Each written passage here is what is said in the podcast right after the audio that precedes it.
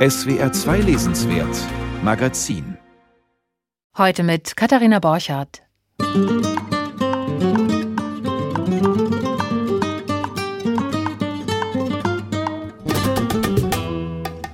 Die Frankfurter Buchmesse, sie lebt noch. Oder sie lebt wieder. Das konnte man dieses Jahr in Frankfurt feststellen.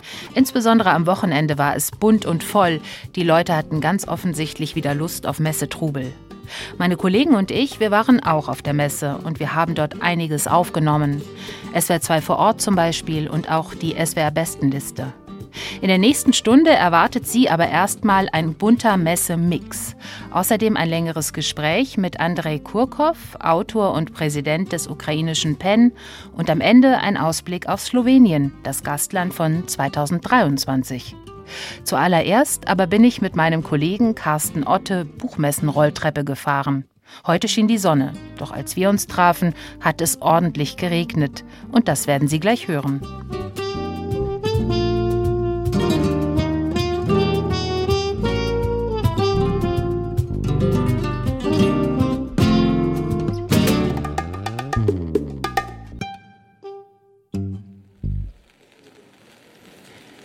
Wir sind vor Halle 3 auf dem Messegelände der Frankfurter Buchmesse. Ich bin hier mit meinem Kollegen Carsten Otte. Carsten, hallo. Hallo.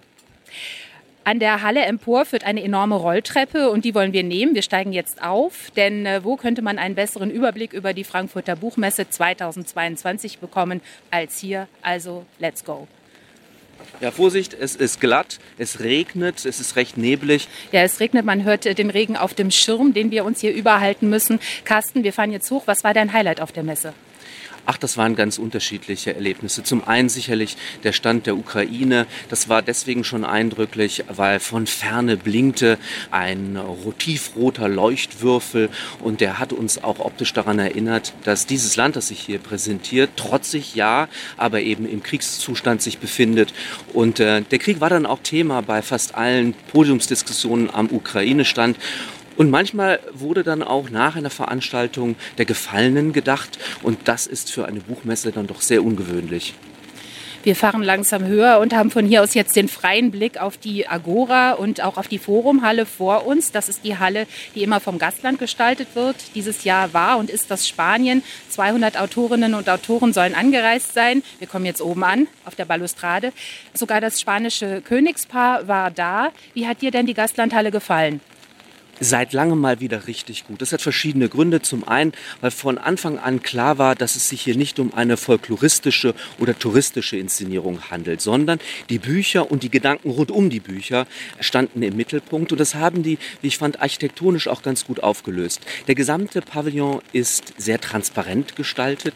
Es hängen durchsichtige Stoffbahnen in dem großen Raum und man kann sozusagen durch die Buchstaben hindurch gehen. Es ist eine einerseits labyrinthisch angelegt, andererseits aber eben auch so voneinander abgetrennt, dass man auch sehen kann, hier befinden wir uns eher in einer Buchinszenierung und in dem anderen Ort vielleicht ein Ort der Kontemplation. Da gibt es zum Beispiel einen Raum, der an einer Theorie der Kirchen der Schriftstellerin Carmen Martin Geite sich orientiert. Da sieht man einen Kirschbaum aus Synthetik, der in so, sagen wir mal, fast so Hochzeitsschleiermäßig umhüllt gefüllt ist. Und die Idee, die dahinter steckt, ist, immer wenn man eine Kirsche sich nimmt, hat man eine zweite äh, dazu. Und genau das ist der Gedanke von Literatur im Übrigen auch. Man liest einen Text, hat im Unmittelbaren einen Gewinn, aber da kommt dann doch meistens noch etwas Zweites. Und all diese Verbindung von Literatur, Präsentation auch, der Mehrsprachigkeit, das ist ja ganz wichtig in Spanien, da haben wir es zu tun mit dem Galizischen, mit dem Hochspanischen, mit dem Kastellan, aber eben auch mit dem Katalonischen und so weiter. Und diese Übergänge Übergänge der Mehrsprachigkeit, diese Übergänge, die sind in den Räumlichkeiten ganz gut umgesetzt. Und mein Eindruck war auch, dass alle sehr begeistert waren von diesem Auftritt, weil er eben das alles miteinander verbunden hat. Und ganz abgesehen davon lagen auch wieder mal Bücher herum. Ich hatte den Eindruck, dass in den vergangenen Gastlandpräsentationen die Bücher ein bisschen zu kurz kamen. Andere Länder fehlten dieses Jahr auffälligerweise, Russland und der Iran. Also Russland wurde wegen des Ukraine-Kriegs von der Teilnahme ausgeschlossen. Der Iran hat aus eigenen Stücken abgesagt. Dafür hat die Ukraine einen eigenen Stand. Du hast ihn schon kurz beschrieben. Und es gab auch eine Videoansprache an das Buchvolk, sage ich jetzt mal, von äh, Volodymyr Zelensky. Wie hat diese Ansprache auf dich gewirkt? Das war der Auftritt eines Popstars. Die Bühne war schon im Vorfeld in den ukrainischen Nationalfarben groß angestrahlt. Und als der große Politretor Zelensky dann tatsächlich anhob, um direkt äh, zu den Verlegerinnen und Verlegern, den Autorinnen und Autoren zu sprechen, war es mucksmäuschenstill in dem Raum.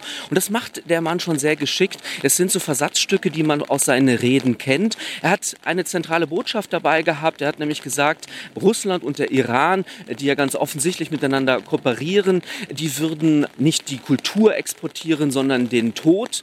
Und dieser Aufruf, sagen wir mal, sich davon zu distanzieren, der müsse sich auch in der Verlagslandschaft widerspiegeln.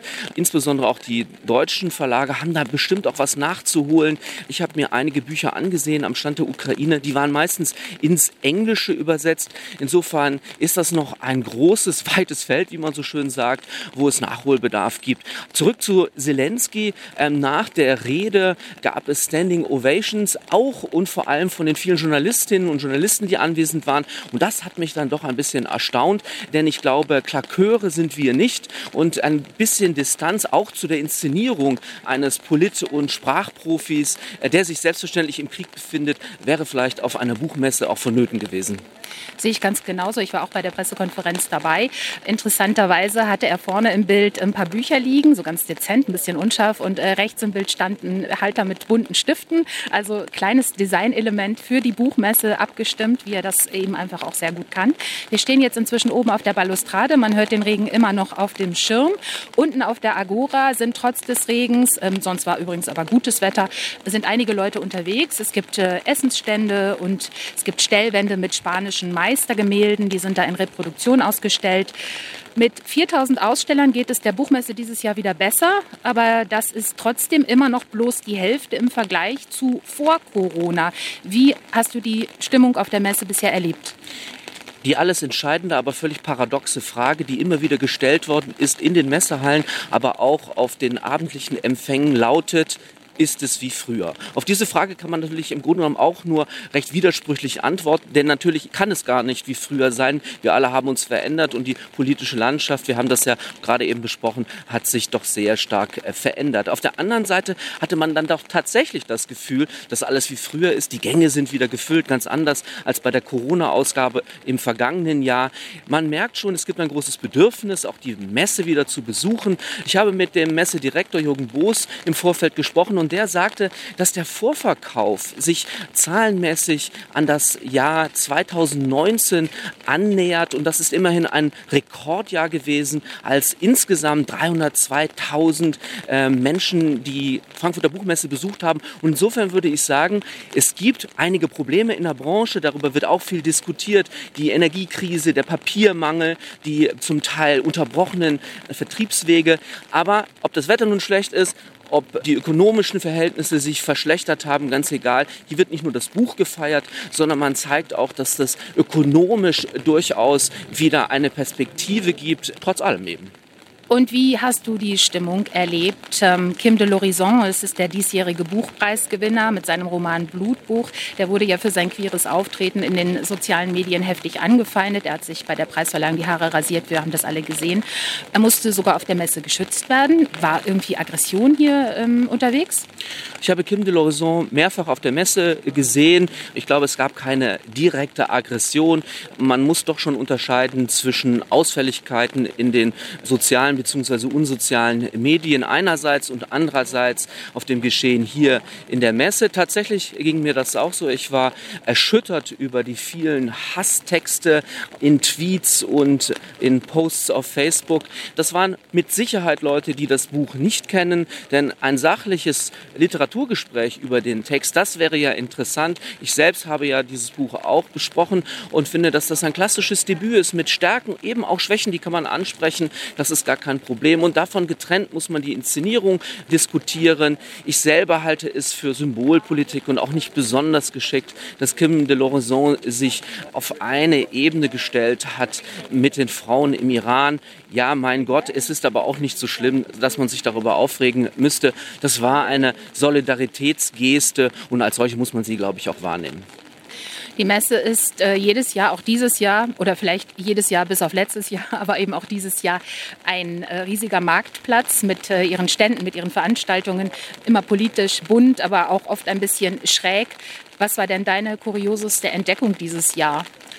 Also ich gehe ja gerne über die Messe auch, um all die skurrilen äh, Verlage, die es eben auch gibt, äh, zu besuchen. Und ich bin ganz froh, dass vielleicht vorneweg, dass bislang jedenfalls äh, kaum über rechtsradikale Publikationen und Verlagsstände diskutiert wird. Mein skurrilstes Erlebnis war der Besuch des Marterpfahl Verlages. Und der Marterpfahl Verlag, ich kannte den bislang gar nicht, publiziert Sadomaso Bildbände. Und das ist doch schon einigermaßen einigermaßen abseitig, aber ich finde im Grunde genommen ist dann doch auch gut und ziemlich lustig, dass der Martha Fall Verlag neben zum Beispiel dem sehr renommierten Residenzverlag aufgeschlagen hat. Das ist ein österreichisches Buchhaus, wo dann doch sehr ambitionierte und politisch bewegte, würde ich mal sagen, auch Literatur erscheint. Das kommt auf so einer Messe zusammen und das muss die Messe auch aushalten und das finde ich auch gut so mein Kollege Carsten Orte auf der Frankfurter Buchmesse 2022 für SWR 2. Ich bin Katharina Borchert und ich sage Carsten, danke für die Fahrt. Gerne.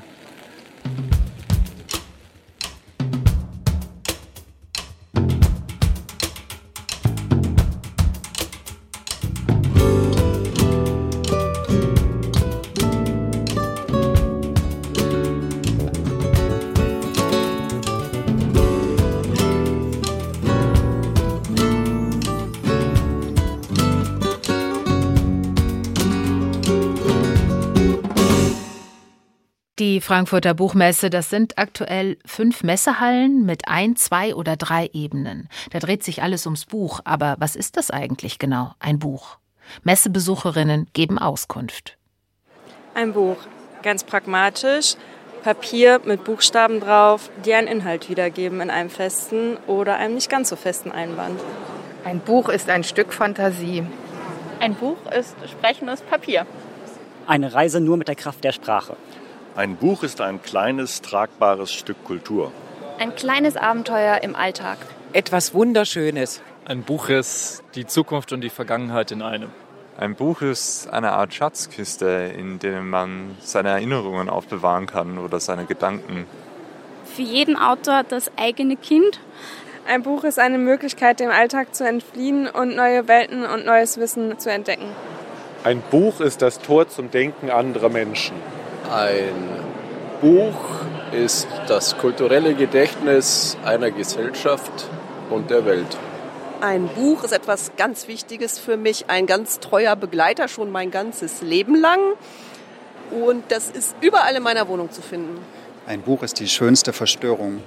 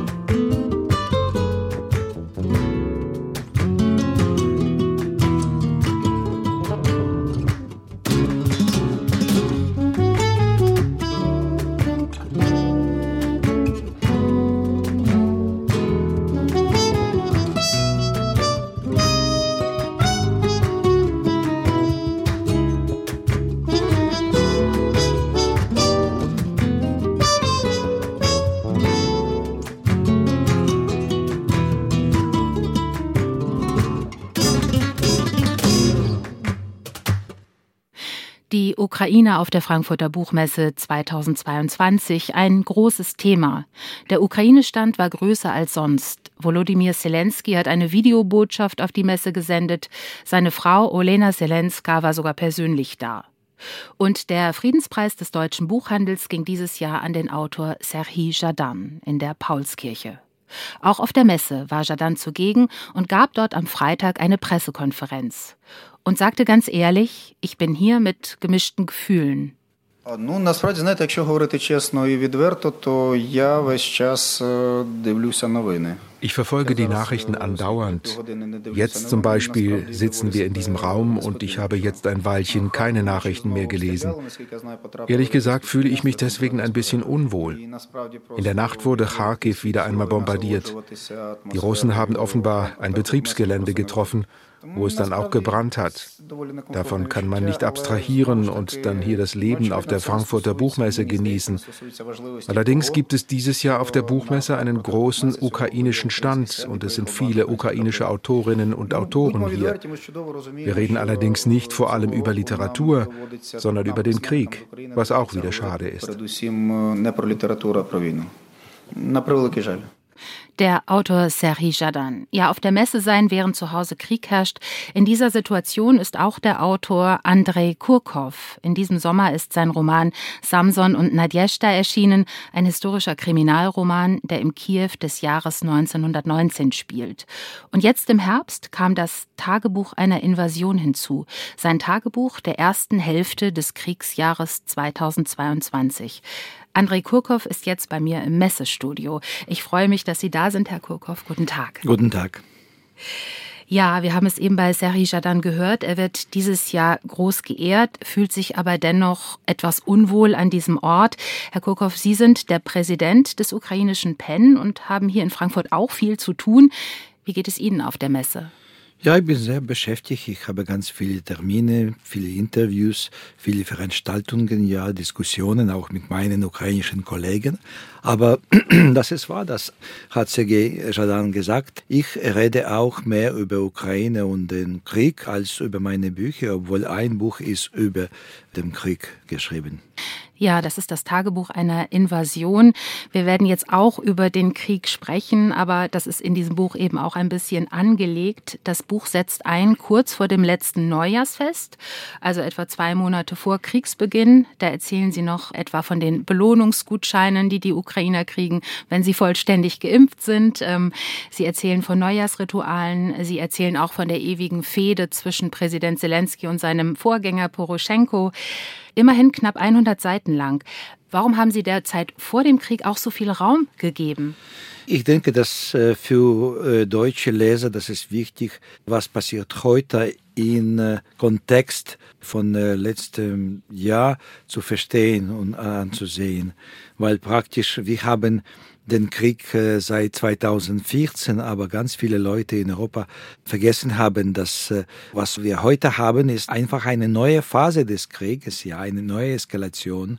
Und äh, dazwischen geschah sehr viel in ukrainischer Politik, in Weltpolitik, in Europa. Und natürlich in dieser Zeit, Herr Zelensky war Präsident gewählt, ja, seit 2019, ja, und das auch veränderte viele Situationen in Ukraine.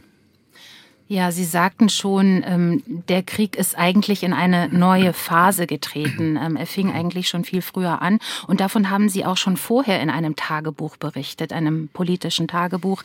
Das heißt, das ukrainische Tagebuch von 2013, 2014.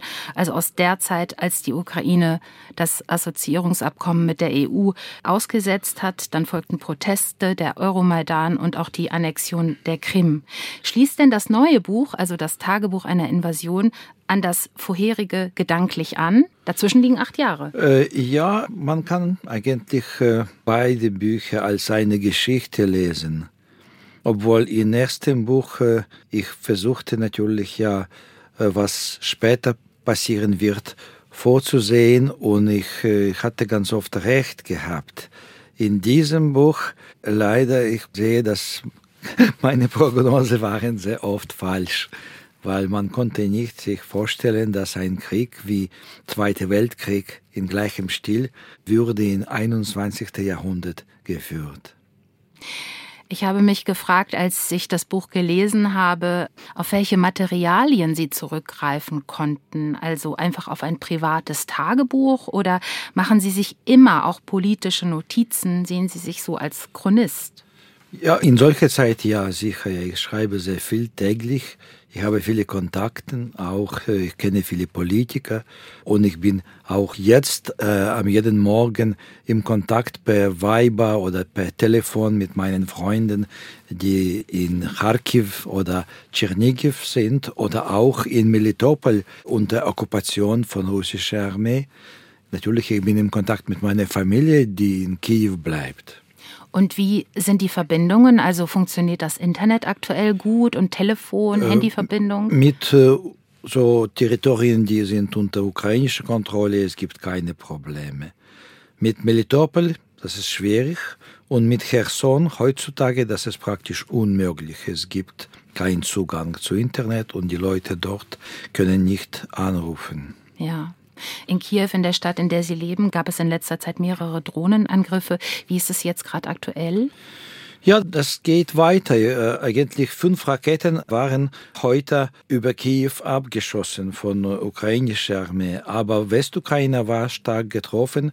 Kowil, Lutsk an der Grenze mit Polen und Weißrussland, Rivne, Chmelnytsky sind jetzt ohne Strom weil äh, Russland weiter versucht eigentlich die ukrainische Infrastruktur zu zerstören, so die Leute erfrieren im Winter, so weil in Ukraine natürlich es gibt überall zentralisierte Heizung. Das heißt, dass es gibt zwei, drei Kraftstationen in jeder großen Stadt. Wenn man sie vernichtet, dann es gibt keine Heizung, keine Elektrizität, kein Wasser. Ja, immer wieder neue bösartige Anfälle und neue bösartige Ideen, die da äh, ausgeführt werden. Der Krieg geht also weiter. Eigentlich schwelt er ja schon seit acht Jahren in der Ostukraine. Am 24. Februar, das war eben der zentrale Tag, ähm, wurde der Krieg ausgeweitet, unter anderem auf Kiew. Und zu diesem 24. Februar gibt es in Ihrem Buch nur einen ganz kurzen Eintrag. Würden Sie uns den mal vorlesen? Ja, gerne. Letzte Borscht in Kiew. Zwischen Telefonaten bereitete ich gestern Abend für ein paar Journalisten, die zu Besuch gekommen waren, Borscht zu. Ich hoffte, Putin würde unser Abendessen nicht stören. Das tat er auch nicht. Er beschloss stattdessen am nächsten Morgen um 5 Uhr Raketen auf die Ukraine abzufeuern. Auch im Donbass brach der Krieg aus und es gab Angriffe auf andere Ortschaften, darunter einen aus Belarus. Jetzt befinden wir uns im Krieg mit Russland. Aber die U-Bahn in Kiew fährt wie gehabt und die Cafés haben geöffnet. Gerade wurde berichtet, dass die Ukraine sämtliche diplomatischen Beziehungen zu Russland abgebrochen hat Seit Kriegsausbruch hat die ukrainische Armee bereits sechs russische Flugzeuge und zwei Hubschrauber abgeschossen. Es ist eindeutig, dass wir auch bereits große Verluste erlitten haben. Wenn sich die Lage vor dem Angriff durch Russland noch täglich änderte, dann wandelt sie sich nun stündlich. Aber ich werde bei Ihnen bleiben und weiterhin für sie schreiben, damit sie wissen, wie die Ukraine während dieses Krieges mit Putins Russland weiterlebt. Bleiben Sie sicher, wo immer Sie sind. Dankeschön, Andrei Kurkow. Ja, Sie sprechen Ihre Leser hier in Ihrem Tagebuch einer Invasion gelegentlich direkt mit Sie an. Warum? Ja, weil äh, eigentlich, wenn ich für mich selbst Tagebuch schreibe, natürlich, ja, es gibt keine Sie, kein Du. Äh, ich schreibe einfach für mein Gedächtnis, äh, um später zu lesen und etwas vielleicht von diesen Notizen zu benutzen. Aber diese Tagebücher waren eigentlich für Leser als Zeugnis geschrieben. Natürlich, ja, jetzt, es gibt viele Schriftsteller in Ukraine, die Tagebücher schreiben.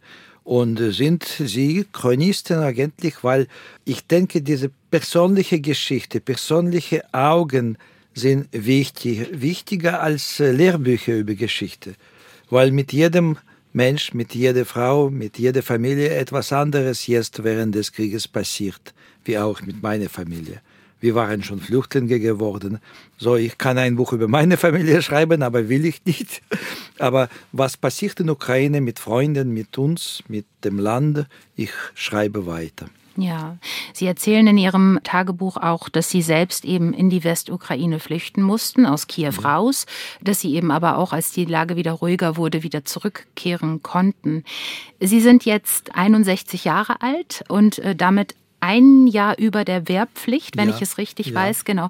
Dürfen Sie deshalb die Ukraine auch problemlos verlassen? Ja, ja, mhm. aber natürlich, es gibt immer verschiedene Probleme an der Grenze, nicht mit zum Beispiel ukrainischen Behörden oder Passkontrolle, aber das letzte Mal eigentlich auf ungarische Grenze, Passportkontrolle konnte nicht äh, meine Tage rechnen, in Europa rechnen, weil ich habe so viele Stempel äh, in meinem Pass. Mhm, die Aufenthaltstage. ja, ja. Mhm. Aber alles läuft okay. Ich war vor 14 Tagen aus Ukraine noch einmal mit dem Auto nach Slowakei gereist und dann hatte ich keine Probleme. Sie sagten gerade schon, und äh, so habe ich es auch gelesen, dass Ihnen in Ihren Büchern, insbesondere jetzt in den äh, Tagebüchern, die Kontextualisierung immer sehr wichtig ist. Also ja. die Einordnung gewisser Erlebnisse in einen größeren historischen Zusammenhang. Ähm, Sie erleben das heutige, also das, was wirklich an den Tagen direkt passiert, was Sie lesen und was Ihnen auch zugetragen wird. Und gleichzeitig überlegen Sie, wo es vielleicht Parallelen in der Vergangenheit gegeben haben könnte. Was ist Ihnen da besonders aufgefallen? Oh, es gibt sehr viele Parallelen. Mehr als Sie können sich vorstellen. Hauptsächlich die Leute im Westen wissen nicht ukrainische Geschichte. Und äh, die Geschichte ist sehr wichtig, weil das erste Gesetz gegen ukrainische Identität und ukrainische Sprache war von Peter den Größten 1720 untergeschrieben nach Poltawa-Krieg. Mhm. Und seitdem eigentlich Russland ständig war im Krieg mit ukrainischer Mentalität, mit ukrainischer Sprache. 1918 zum Beispiel, Kiew von Roter Armee, von General Murawjow, war von gleicher nordostlicher Seite angegriffen als am 24. Februar dieses Jahres. Am 10. Oktober vor elf Tage, zwölf Tage, die gleichen Straßen in Kiew bombardiert waren wie in 1918 von Roter Armee und von gleicher Richtung noch einmal, ja. Und äh, damals Ukraine kämpfte für Unabhängigkeit und fast ein Jahr konnte unabhängig teilweise bleiben. Jetzt es geht noch einmal um Existenz des Landes, um Unabhängigkeit. So praktisch, das ist einfach eine Fortsetzung alter Geschichte, alten Krieg, weil äh, Russland war nie mit Ukraine zufrieden. Eigentlich auch Lenin hatte kein Vertrauen in Ukraine gehabt, weil Ukrainer sind Individualisten, sie sind nicht kollektiv wie Russen. Und die Ukrainer wollten nicht in Kolchose zu gehen, zum Beispiel in den 90er, 20er Jahre. Und deshalb 300.000 ukrainische Bauern waren nach Sibirien deportiert. Es gab immer Kampf zwischen zwei Mentalitäten und ja, für Ukrainer Freiheit war immer wichtiger als Stabilität und Geld. Für Russen Stabilität war immer wichtiger und das Symbol der Stabilität war immer ein Zar. Heute eigentlich, Putin ist ein Zar und er wird ein Zar bleiben, bis er, er ist tot. Was passiert später, ich weiß nicht, aber Ukraine wird immer bleiben individualistisch. Und nur wenn gibt es ein gemeinsames Feind, dann ukrainische Nation ist konsolidiert und bereit ist, das Land zu verteidigen. Die Deportationen, von denen Sie gerade sprachen, die historischen Deportationen äh, spiegeln sich tatsächlich jetzt auch heute wieder. Ne? Es werden auch viele Ukrainer jetzt gerade nach Russland äh, gebracht äh, mit Bussen zwangsweise. Interessant ist, dass Sie auf die Situation von 1918 nochmal zurückschauen. Ihr neuer Roman Samson und Nadjeshda spielt ja 1919. Also gerade in der Zeit, Sie schreiben das auch in Ihrem Tagebuch, als die Bolschewiki in Kiew eingefallen sind oder kurz danach. Darin geht der junge Ukrainer Samson zur sowjetischen Polizei. Also das ist eben die Frühphase der ukrainischen Eingliederung in die Sowjetunion. Sie haben genau dieses Buch, das vor 100 Jahren spielt, unter dem Eindruck des Krieges, des aktuellen Krieges geschrieben, oder? Ja, weil damals äh, der Bürgerkrieg dauerte vier Jahre bis 21 und Bolschewiki, die Kommunisten, versuchten viermal Ukraine zu okkupieren Auch Kiew war viermal unter bolschewistischer Kontrolle. Und jedes Mal, so nach drei, vier, fünf Monaten, die Macht würde ändern. Aber jedes Mal, die Bolschewiki würden zurückkommen und neue Gesetze, neue Regeln einführen und mit viel Gewalt ihre neue Ordnung versuchten zu schaffen, ja. Und mit gleichem Gewalt eigentlich russische Soldaten versuchten, Bucha und Gostomel und Kiew-Gebiet zu kontrollieren. So, es gibt für mich eigentlich russische Armee heute, das ist Rote Armee von 1918 und 1919. Wie haben Sie es in dieser Situation und äh, da Sie sich mit diesen Themen jetzt jahrelang auseinandersetzen, wie haben Sie es geschafft, äh, Ihre ja auch katastrophalen Erlebnisse, also in diesem Tagebuch zum Beispiel nicht nur staccatohaft aufzuschreiben? Ich finde, dieses Tagebuch wirkt trotz der Umstände, unter denen es entstanden ist, es klingt überraschend geordnet, bedacht und gar nicht hysterisch. Ja, es gibt keine Panik in Ukraine. Es gab Panik vielleicht äh, am ersten Tage der Eskalation und dann äh, einfach die Ukrainer verstanden hatten, dass es ein totaler Krieg und sie müssen dafür bereit sein.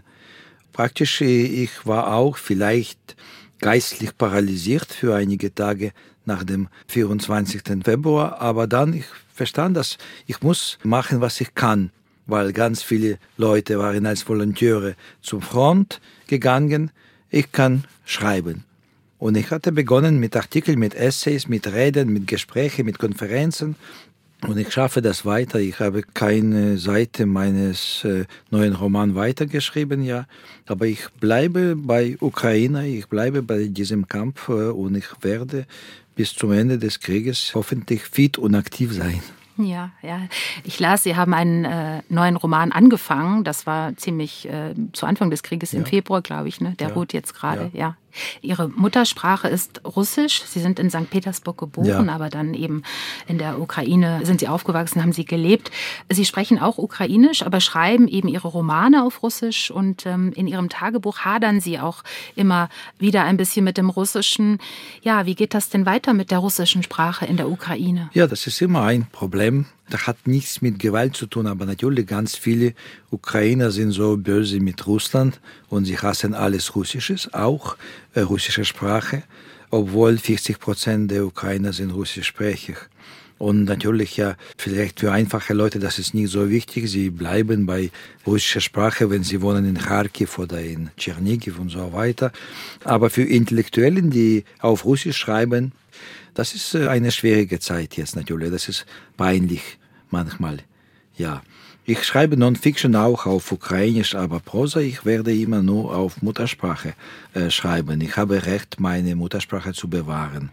Und eigentlich, ich glaube, russische Sprache gehört nicht Putin oder Kremlin. Wie Frankophonie. In normalen Situationen, die Sprache gehört Kultur, nicht Politik. Hm, so ist es, genau. Andrei Kurkow, ich danke Ihnen ganz herzlich für dieses äh, Gespräch, Ihren Besuch im Messestudio und wünsche Ihnen viel Kraft und auch Ihren Landsleuten weiterhin viel Mut. Vielen Dank. Und ihr neues Buch heißt Tagebuch einer Invasion. Es wurde aus dem Englischen übersetzt von Rebecca de Wald und es ist bei Heimon erschienen und der auch kurz erwähnte Roman Samson und Nadjeshta, der im Kiew des Jahres 1919 spielt, der wurde von Johanna Marx und von Sabine Grebing aus dem Russischen übersetzt. Er ist bei Diogenes erschienen.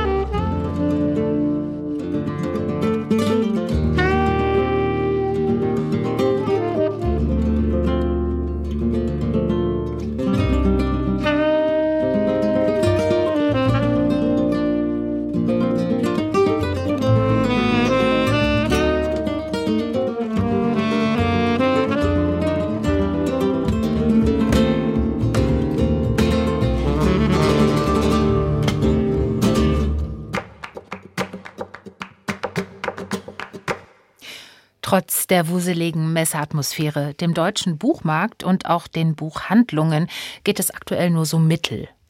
Wenig Betrieb in den Innenstädten, schlechtes Konsumklima, so fasst der Börsenverein des deutschen Buchhandels die Lage zusammen. Hinzu kommen steigende Energiepreise und Papierknappheit für die Verlage. Deswegen werden Bücher immer teurer. Auch die Zahl der Bibliotheken geht in Deutschland übrigens zurück. In den letzten zehn Jahren von knapp 11.000 auf knapp 9.000 Einrichtungen. In dieser Zeit wurden also rund 2000 Bibliotheken geschlossen. Warum soll man eigentlich noch lesen? Buchmessebesucher wissen es genau. Man soll lesen, um sich selber und andere Menschen besser zu verstehen. Um das eigene Leben, um weitere Perspektiven zu bereichern. Um manchmal der eigenen Realität entfliehen zu können und sich quasi eine Auszeit zu nehmen. Man soll lesen, um mal einen Moment aus der Realität zu verschwinden, aus seinem Alltag, um in eine andere einzutauchen. Und das mache ich so oft wie möglich. Und für mich sind das riesen Qualitätsmomente im Leben.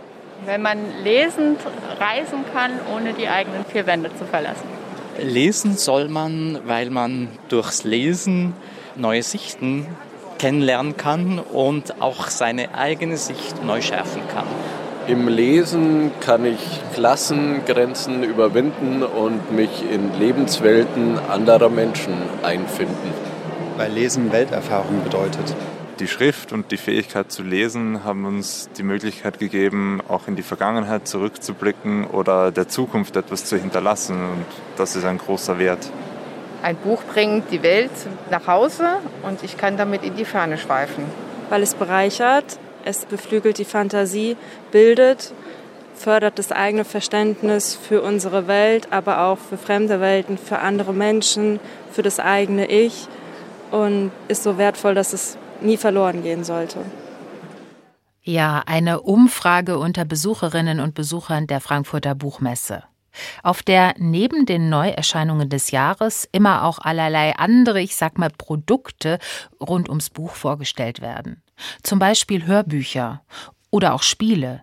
Insbesondere Krimis werden in den letzten Jahren zu immer raffinierteren Gesellschaftsspielen umgearbeitet. Krimi-Expertin Sonja Hartl hat sich einige dieser Spiele auf der Messe mal zeigen lassen. Zuerst war sie skeptisch, dann aber fand sie den neuen Tüfteltrend ziemlich unterhaltsam und auch gar nicht so doof. Immer mehr Leute spielen Krimis. Aber wie funktioniert das? Verbrechen als nette Abendunterhaltung? Ich will mir die Sache mal anschauen. Auf der Frankfurter Buchmesse werden aktuelle Spielideen präsentiert. Also fahre ich hin. Mein erstes Ziel, der Surkamp Verlag. Hier habe ich mich mit dem Taschenbuchlektor Thomas Halubczok verabredet. Das ist jetzt nicht eine leichte Nuss, also es kann jetzt nicht wirklich jeder. Also. Strahlt Halubczok, als ich ihn auf das angeblich schwerste kriminalistische Rätsel der Welt anspreche. Keins Knochen von dem englischen Autor Torquemada. Es sind 100 Seiten, die dem Mythos zufolge in der falschen Reihenfolge abgedruckt wurden und der Leser oder die Leserin wird dazu angeregt, diese 100 Seiten neu anzuordnen, also in die richtige Reihenfolge zu bringen. Deshalb sieht Keins Knochen aus wie ein Taschenbuch, aber die Seiten sind vorperforiert. Ich könnte sie wie aus einem Notizbuch einfach herausreißen. Es ist jetzt nicht so, dass man einfach unten auf der Seite guckt, wo ist dann der Anschluss auf der nächsten. Man muss Rätsel lösen, die auf den Seiten versteckt sind. Das können Anspielungen sein, das können Zitate sein, es können alle möglichen Hinweise sein. Der einzige zusätzliche Hinweis, den man hat, ist, dass es sechs Ermordete gibt. Mehr weiß man eigentlich nicht. Und die Namen der Ermordeten muss man auch herausfinden. Klingt gar nicht so schwer, aber schon auf der zweiten Seite denke ich, hä? Das ist doch nicht nur ein Erzähler, das sind doch bestimmt mehrere. Es gibt so kleine Twists, also, also erzählerische Eigenheiten vielleicht, die einem auf die Spur bringen könnten und so. Also das ist aber Teil des Rätsels. Das wäre jetzt zu viel erzählt.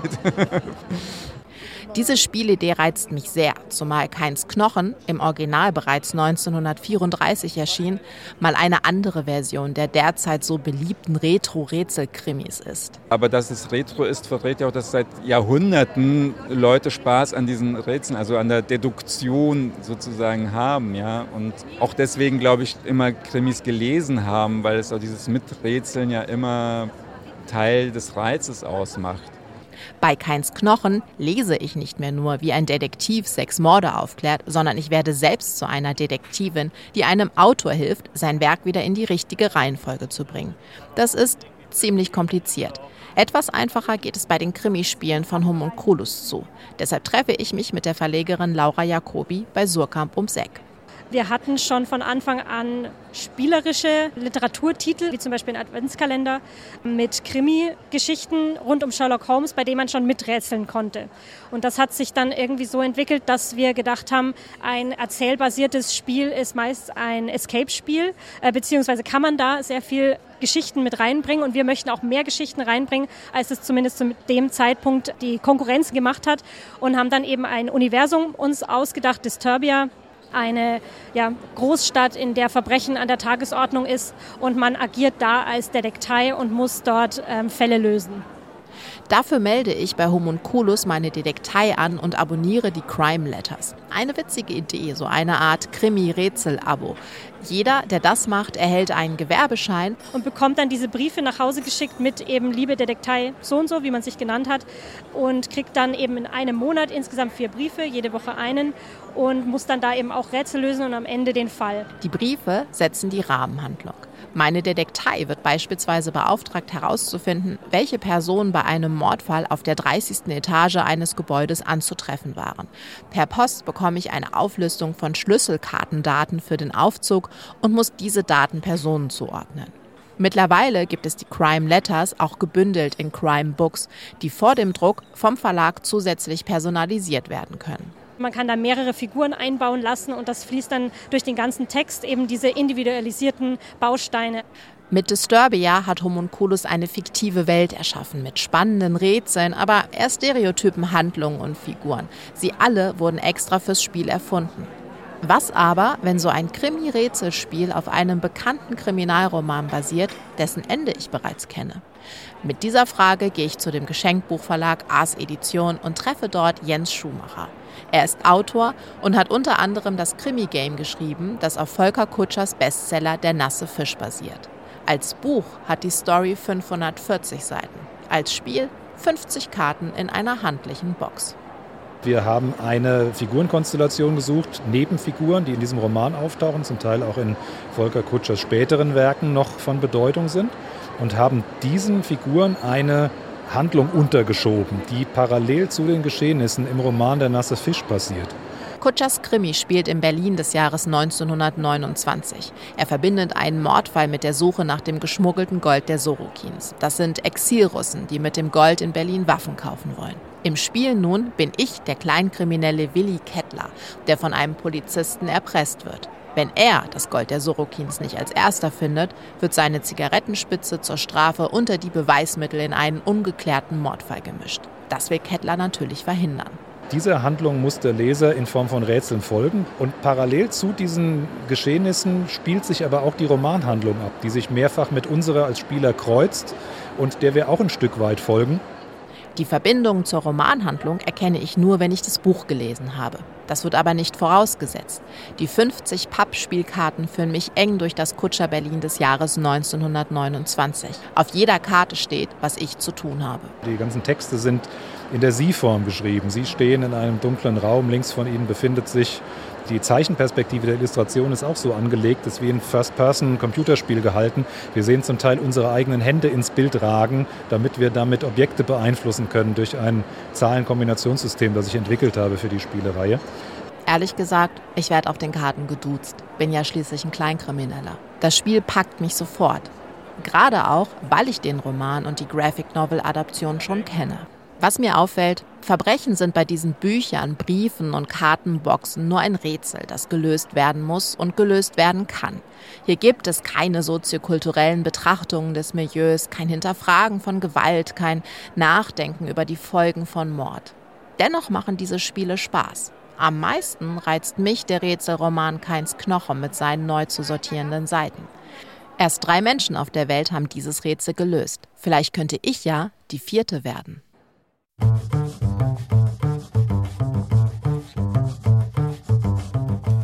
Für die oder den Ersten, die oder der dem Surkamp Verlag die Lösung durchgibt, hat der Verlag sogar ein Preisgeld ausgelobt. 1000 Euro gibt's zu gewinnen. Aber wird das jemand schaffen? Oder bleibt Henry McGuffins deutsche Übersetzung von Torquemadas Roman Keins Knochen auf ewig unsortiert? Die Disturbia Rätselbox, auch das sei noch abgesagt, ist bei Homunculus Spiel erschienen.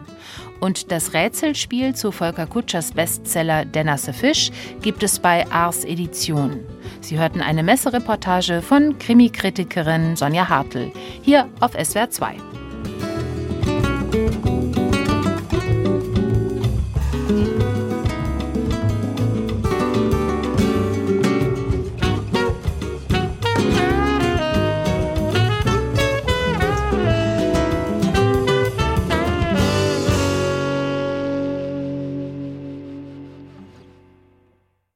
Spanien war dieses Jahr ein großes Buchmessenthema. Die Gestaltung der Gastlandhalle, der Auftritt der spanischen Autorinnen und Autoren, der Besuch des Königspaars.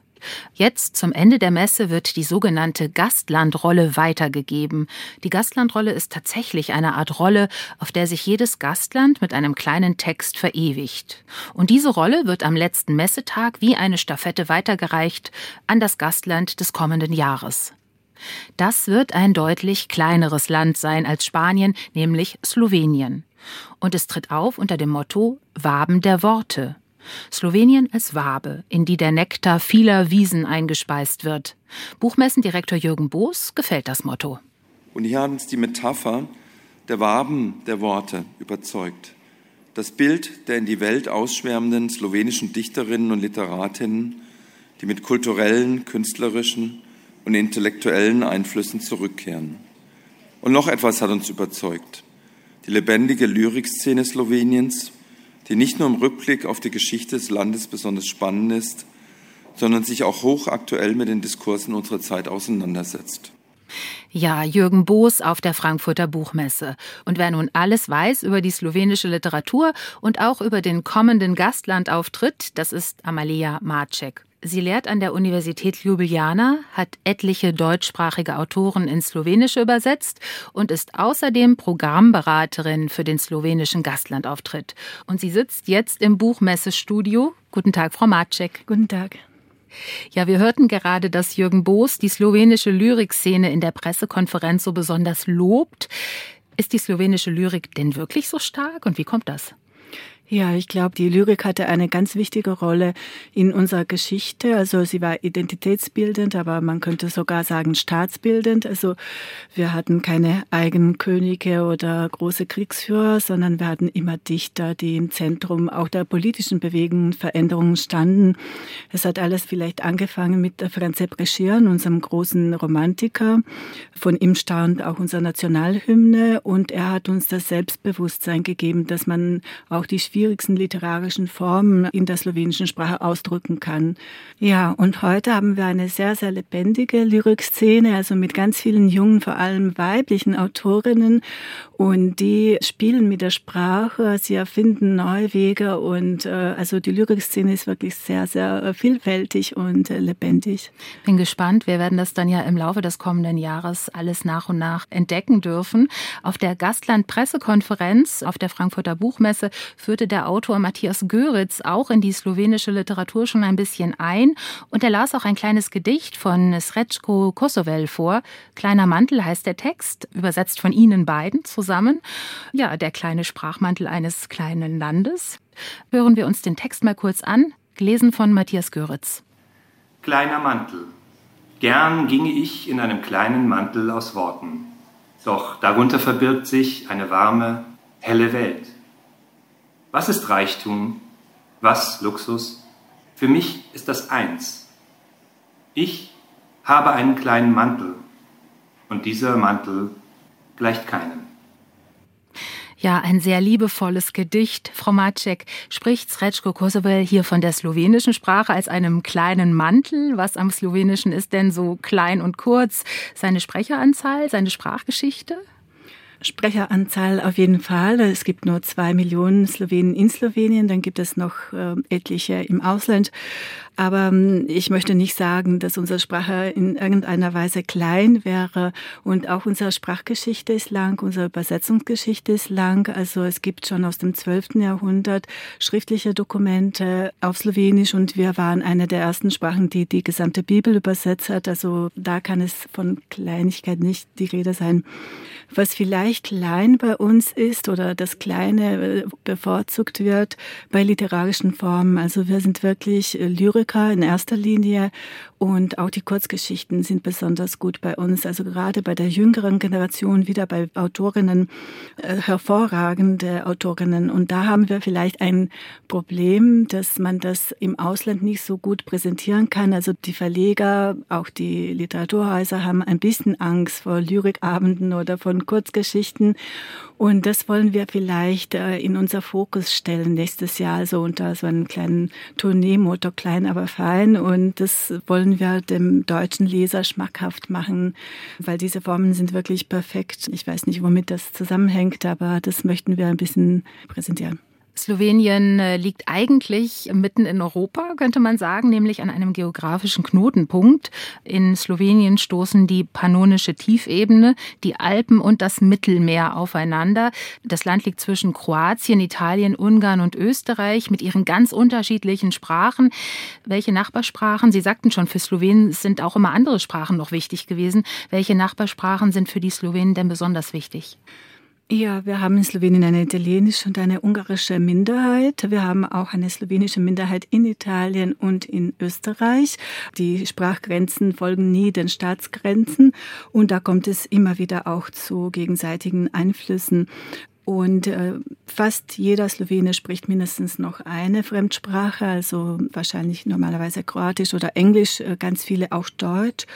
Und da möchte ich vielleicht das Phänomen Kärnten erwähnen. Das ist so eine Schnittstelle zwischen dem deutschsprachigen Kulturraum und dem slowenischen, auch historisch sehr eng miteinander verbunden. Und ich glaube, wo es eine Schnittstelle gibt, tut es auch manchmal weh. Aber die Dinge, die Beziehungen entwickeln sich sehr, sehr gut. Und da vermischt sich quasi diese Grenze, ne? weil zum Beispiel der slowenische Schriftsteller Florian Lipusch hat den österreichischen Staatspreis erhalten als österreichischer äh, Schriftsteller, obwohl er auf Slowenisch schreibt schreibt. Und da hat Josef Winkler sehr große Verdienste, dass das möglich war nach dem Statut. Und umgekehrt zum Beispiel Maya Hadala schreibt jetzt auf Deutsch, aber sie wurde in Slowenien an den Gymnasien als slowenische Abiturlektüre also vorgeschrieben. Und obwohl es eine Übersetzung von Stefan Weber war, wird das in Slowenien als Originalwerk auf Slowenisch rezipiert. Also da sind die Grenzen fließend und das freut mich sehr. Also und zum Beispiel Anna Mavan ist eine Slowenin, die jetzt in der Nähe von Wien lebt und auf Slowenisch und auch auf Deutsch äh, schreibt. Sie hat auch bei der Pressekonferenz erwähnt, dass diese zwei Sprachen wie zwei Materialien sind. Und ihre Geschichte, für die sie in diesem Jahr den Bachmann-Preis erhalten hat, ist äh, hervorragend, also auf Deutsch geschrieben und jetzt gerade zweisprachig erschienen. Ja, und äh, wer ja vielleicht auch so ein bisschen ins Grenzgebiet gehört, jetzt von anderer Seite aus betrachtet, ist Peter Handke, der nun österreichischer Autor ist, auf Deutsch schreibt, aber eben auch viel sich mit Slowenien befasst. Sie haben ihn selbst ins Slowenische übersetzt. Aber nochmal ganz kurz gefragt zu Anna Marwan. Sie hat dieses Jahr ja den Ingeborg-Bachmann-Preis in Klagenfurt bekommen, eben für einen deutschen Text. Nimmt man solche Preise und Ehrungen aus dem Ausland in Slowenien stark wahr?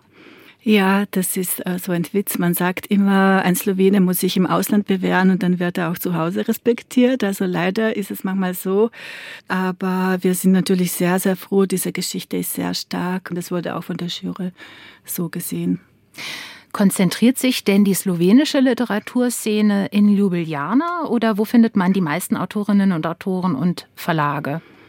Ja, leider konzentriert sich fast alles äh, in Slowenien, in Ljubljana. Und äh, ja, in Ljubljana würde ich sagen, so der Ausgangspunkt der Literaturszene in Slowenien überhaupt ist die Abteilung für vergleichende Literaturwissenschaft an der Universität Ljubljana. Also das ist so ein Brutkasten neuer Dichter, Dichterinnen, Literaturkritiker. Und dann kennt man sich auch, weil das keine so große Abteilung ist. Und so, glaube ich, kommt es zu diesen Beziehungen. Aber man muss sagen, die meisten Schriftsteller, die wirklich fast alle in Ljubljana wohnen, kommen nicht aus Ljubljana ursprünglich. Und da gibt es einige Gebiete, wo es vielleicht verhältnismäßig mehr Autoren gibt. Zum Beispiel Prekmurje, das ist die Grenzregion im Nordosten Sloweniens an der Grenze zu Österreich, Ungarn und Kroatien. Also da kommen sehr, sehr viele Lyriker her, auch Musiker. Das ist eine sehr melancholische Gegend. Und das andere Gebiet ist vielleicht das Küstengebiet, also auch mit Triest und diesen Einflüssen auf beiden Seiten der Grenze. Und wir möchten nächstes Jahr auch dann etwas mit Italien, das nach uns kommt, zusammen organisieren. Äh, und natürlich Kärnten, wie gesagt. Also ja, stimmt. Sie übergeben dann wiederum die Gastlandrolle, aber das ist erst nächstes Jahr an Italien. Das ist wahr, ja. Also was sind denn die Themen, ganz kurz zusammengefasst, die ähm, slowenische Autorinnen und Autoren aktuell beschäftigen? Spielt zum Beispiel die Auseinandersetzung mit Jugoslawien oder auch mit dem Slowenienkrieg 1991 noch eine Rolle, auch wenn er kurz war, zehn Tage? Ja, der Krieg eher nicht, aber Jugoslawien auf jeden Fall, äh, Bosnienkrieg und so weiter. Es kam auch zu einer Jugonostalgie bei uns und das ist Thema vieler Romane. Das lesen wir auch gerne, weil wir das miterlebt haben und es auch ein bisschen vermissen oder so. Und die Themen, die jetzt vorwiegend vielleicht auch äh, so soziale Themen oder urbane Themen, das äh, zeitgenössische Leben, vor allem in Kurzgeschichten wird das gespiegelt. Und ich glaube, unsere Kurzgeschichten könnten überall auf der Welt stattfinden, also in New York oder so. Also die Problematik ist die gleiche, glaube ich. Welche Autorinnen und Autoren liegen denn schon in deutscher Übersetzung vor? Also Natascha Kramberger zum Beispiel trat auch bei der Pressekonferenz auf, äh, Anna Marwan. Welche Bücher würden Sie uns empfehlen? Haben Sie vielleicht so zwei, drei Empfehlungen, die Sie uns mitgeben können? Ja, es ist immer sehr schwierig, nur bestimmte Autorinnen hervorzuheben. Also für mich ist zum Beispiel der Kärntner Autor Florian Lippusch einer der besten Stilisten. Er hat einen eigenen Stil, eine eigene slowenische Sprache erfunden sozusagen. Dann sehr bekannt in Deutschland sind schon Namen wie zum Beispiel Drago Janca, Goran Vojnovic oder Anja Golob hat sich als Dichterin sehr bewährt. Im nächsten Jahr vielleicht möchte ich auf ein paar Titel hinweisen. Zum Beispiel, es kommt ein neuer, hervorragender Roman von Drago Janca, der auch bei der Rollenübergabe dabei sein wird. Dann kommen Kurzgeschichten von Moza Kumadej bei Wallstein. Es gibt schon einen großen Roman über das 16. Jahrhundert von ihr. Dann kommt zu den Kriegszeiten, Nachkriegszeiten ein Roman von Marusha Cresset bei S. Fischer und vielleicht würde ich gerne noch zwei Dichterinnen erwähnen, die auch äh, jetzt publiziert werden, Miliana Zunter und Anna Pepelnik. Das sind viele schwierige Namen und vor allen Dingen uns, uns auch neue Namen. Dieses Gespräch können Sie auf unserer Website swr2.de auch nochmal nachhören und dann sich die Notizen machen, die Sie jetzt vielleicht nicht währenddessen gemacht haben. Amalia Macek, ich danke Ihnen ganz herzlich für dieses Gespräch und wünsche Slowenien viel Erfolg fürs kommende Jahr. Vielen, vielen Dank.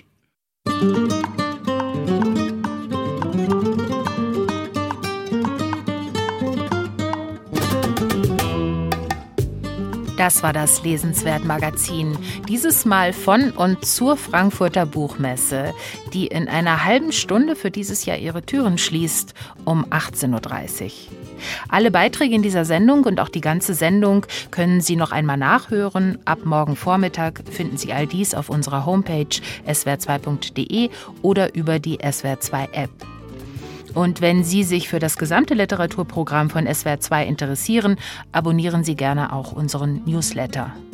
Die Musik kam heute vom Album La Perla vom Ensemble Café del Mundo, womit sich das Gastland Spanien verabschiedet.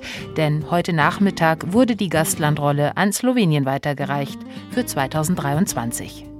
Jetzt folgen hier die Nachrichten und dann das Hörspiel am Sonntag. Heute senden wir die Antigone GmbH, ein Stück von Oliver Kluck. Um die Technik kümmerte sich heute Michael Bast. Am Mikrofon verabschiedet sich Katharina Borchardt. Musik